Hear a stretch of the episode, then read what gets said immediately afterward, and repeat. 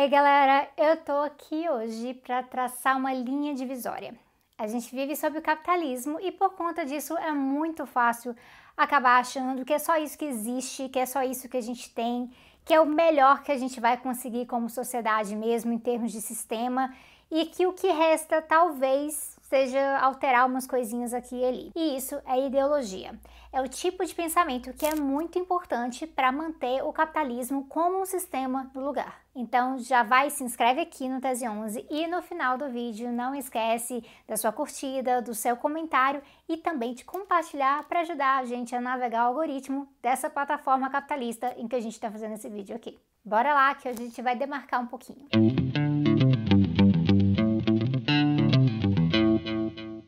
Existe um lema que ficou muito famoso, principalmente com Margaret Thatcher, que foi até slogan do Partido Conservador na época, que é o There is no alternative, que é o TINA, TINA.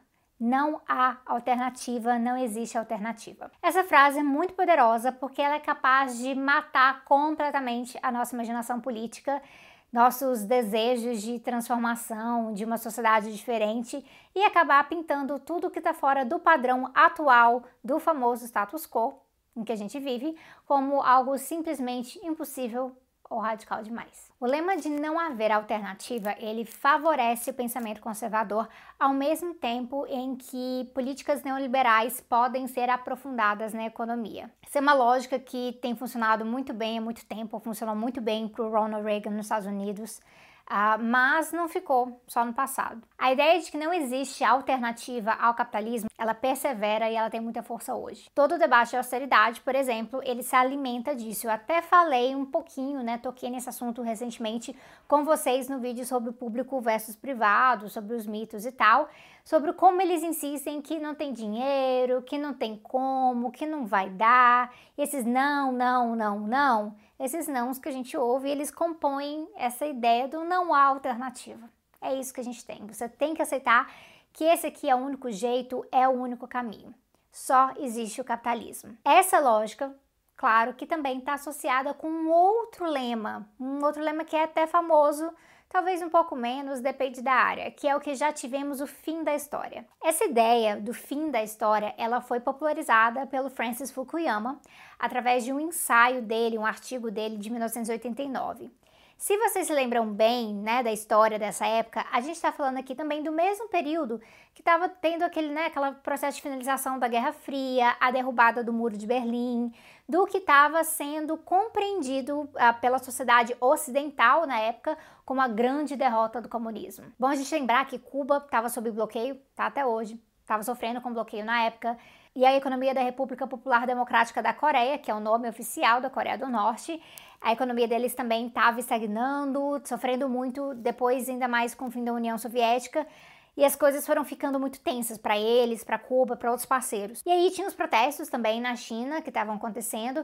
Então, se você olha para essa conjuntura de um jeito, né, um pouco raso, não é tão difícil imaginar que, olha, caraca, acabaram as chances do comunismo. Mas Fukuyama um cientista político e é nessa leitura geral que ele está fazendo sobre o fim da história isso é bem problemático. Para Fukuyama, isso significava que o mundo não estava testemunhando só o fim da era da Guerra Fria, mas o fim da história, pois agora a gente teria consolidado o ponto final da evolução ideológica dos seres humanos. Isso para ele significava simplesmente que a democracia liberal ocidental era o ápice da evolução e a gente estava chegando nesse ponto mesmo como tipo de governo que iria reinar. Ele dizia que as coisas ainda seriam um pouco complicadas no terceiro mundo, mas nos países envolvidos já vinha a era da desideologização.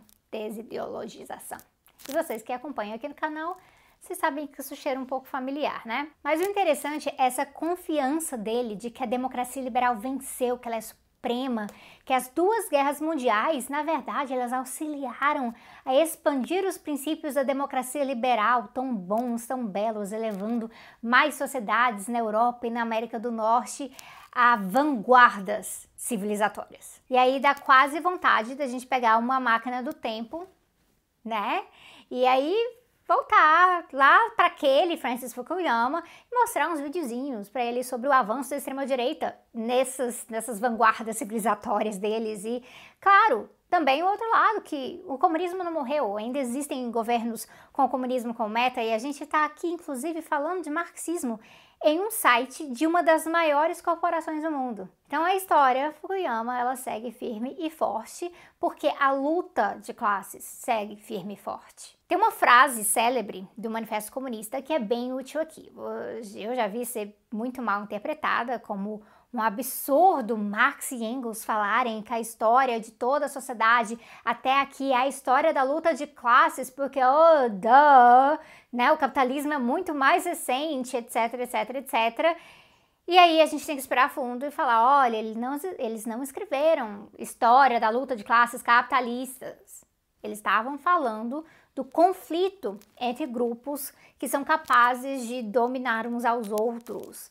E isso fica muito, muito claro no parágrafo seguinte mesmo, especialmente quando eles estão resumindo toda a questão, né, como entre opressores, a luta entre opressores e oprimidos. E eles estavam falando também da história escrita, tanto que o Engels depois até foi lá, colocou uma notinha de rodapé bem maneira para explicar que eles estavam falando da história escrita. Mas as teses de fim da história e de que não há alternativa, elas operam para tentar apagar esse conhecimento da luta de classes como parte da nossa história.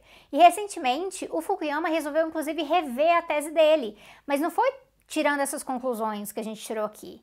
Mas ele falou que talvez não fosse o fim da história ainda, porque temos entraves no meio do caminho para a democracia liberal. Essas ameaças à universalidade liberal seria a demanda por dignidade e reconhecimento que ele associa com lutas como feminismo, antirracismo, então lutas anti-opressão, tanto com as posturas identitárias, que na verdade tem tudo a ver com liberalismo, e tem um vídeo diferenciando essas duas coisas aqui.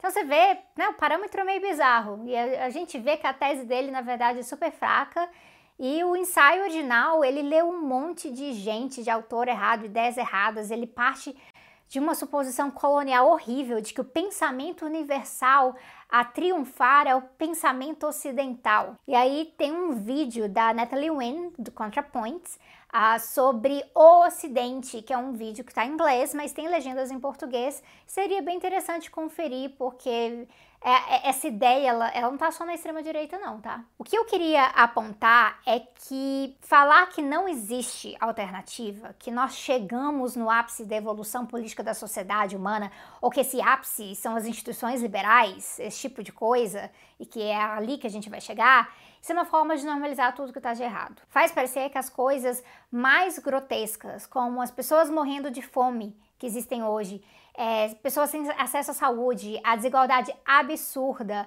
a mudança climática, as florestas queimando, a enorme crueldade animal na indústria de alimentos, o racismo, o encarceramento em massa, o feminicídio, o fato que pessoas trans ah, acabam lidando com uma baixíssima expectativa de vida. Tudo isso, é, essa lógica de que não existe alternativa, faz parecer que essas coisas são meros acidentes ou alguns efeitos colaterais e é algo que a gente tem que tolerar, que a gente tem que lidar, que talvez daria para corrigir um pouco, mas fazem parte da realidade. Quando eles dizem que não existe alternativa, eles fazem com que a gente se contente com pouco, com o que é ruim, faz a gente pensar que o que resta então é uma reforminha, inhazinhazinha aqui e ali. Isso erra feio porque eles não contam o quanto essas reformazinhas elas são insuficientes e frágeis. E eu ressalto aqui insuficientes porque elas nunca atingem todo mundo. Uma coisa que me bateu com muita força nos meus anos de Canadá foi como as proteções sociais que existem no país, o país é famoso por elas, uh, essas proteções sociais elas não são realmente universais tem, tem vários vácuos aí. Porque quando eu tive acesso a um ótimo sistema de saúde, outras pessoas não tinham. Tem pessoas em situação de rua que morrem congeladas no inverno nas grandes cidades canadenses, gente. Eu tô falando de menos 40, menos 45, menos 50 graus. E cada avanço em proteção ambiental, ele era compensado com destruição em outro lugar, em outro quintal na América Latina por corporações canadenses ou mesmo em outras partes do país, indo direto ali atrás de populações originárias e povos marginalizados no geral. Isso tudo porque a premissa de uma reformazinhazinha num sistema que é desigual por natureza é que essa desigualdade ela vai permanecer, porque essa desigualdade é baseada nesse conflito de classe, nessa relação entre explorados e exploradores é um sistema de falhas, falhas são espalhadas por todos os cantos. E não adianta simplesmente a gente falar, vamos fortalecer as leis aqui, vamos garantir algumas proteções ali, porque se o sistema ele é baseado em desigualdade, sempre vão acabar tirando de algum outro lugar. Porque a acumulação, ela simplesmente não pode parar. Ela é a base do sistema, essa ideia da acumulação contínua. E aí sabe a ironia desse negócio todo, né, gente? De tanta direita falar que não tem alternativa e a população se encontrar de repente, né, em crise, porque as crises são cíclicas no capitalismo. E aí estão lidando com desemprego, perda de qualidade de vida em muitos países, não só aqui, no período mais recente. E aí, de tantas pessoas ouvirem que não tem alternativa, as pessoas começaram a buscar alguma alternativa, porque não é possível que tem que ser assim, que é a única realidade. E aí veio a maior armadilha de todas parte da esquerda caiu nesse conto do fim da história. Parte da esquerda pensou: é, a gente só vai conseguir governar e garantir alguns ganhos, importantes esses ganhos, aliás, mas a gente só vai conseguir fazer isso se a gente dançar a dança da democracia liberal comportada, sem fazer muita alarde, sem, né, sem fazer aquele tipo de reforma mais radical que realmente faz algum barulho. E aí, em resposta, sabe o que a extrema-direita fez? Eles falaram: Pois é, não tem alternativa. Estão falando que não tem alternativa, mas tá ruim para vocês, né? Pois a gente é a alternativa. Tá sem emprego? Olha, são os imigrantes, de, deixem que eles morram no mar. Vamos construir uns muros aqui. Ah, você não consegue comprar o que você quer?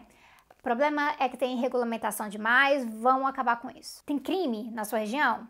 prisão deles. E aí a gente vê na mesma Alemanha, onde falaram não existe nenhuma alternativa, surgir um partido de extrema direita chamado justamente Alternativa para a Alemanha. E no Brasil, o Bolsonaro chegar e falar que ele vai mudar tudo que tá aí. Só que se for pro pior, como a gente já viu. E a gente tem que ver quem tem que ser alternativa, quem bate tanto na política neoliberal quanto na conservadora porque elas são políticas que se conciliam com facilidade, tem todos esses acordos e a gente tem visto isso na prática. Não adianta o quanto os neoliberais falam que eles não têm nada a ver com Bolsonaro. Já elegeram muita gente assim. Socialistas e capitalistas estão em lados opostos da luta de classes. E se a história é a história da luta de classes, tem muito embate pela frente ainda de falar qualquer coisa sobre o fim da história. Especialmente pra gente, se a gente vê o desenvolvimento humano chegando no comunismo, né? Então, pessoal, baseado nisso isso tudo aqui, eu acho que a conclusão desse vídeo é que não tem alternativa mesmo não. Olhem para nossa realidade. Só existe um caminho.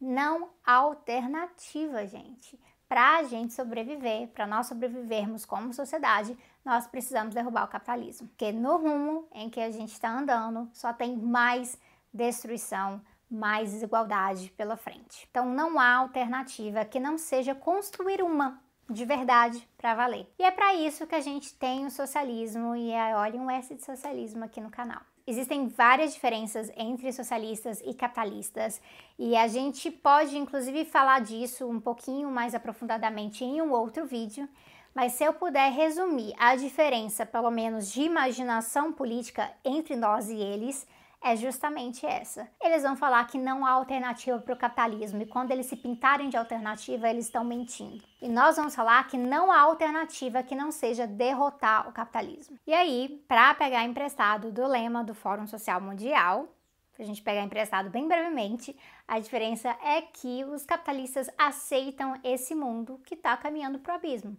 Mas para a gente um outro mundo é possível. E nós vamos lutar por ele porque um outro mundo também é necessário. Eu vejo vocês em breve.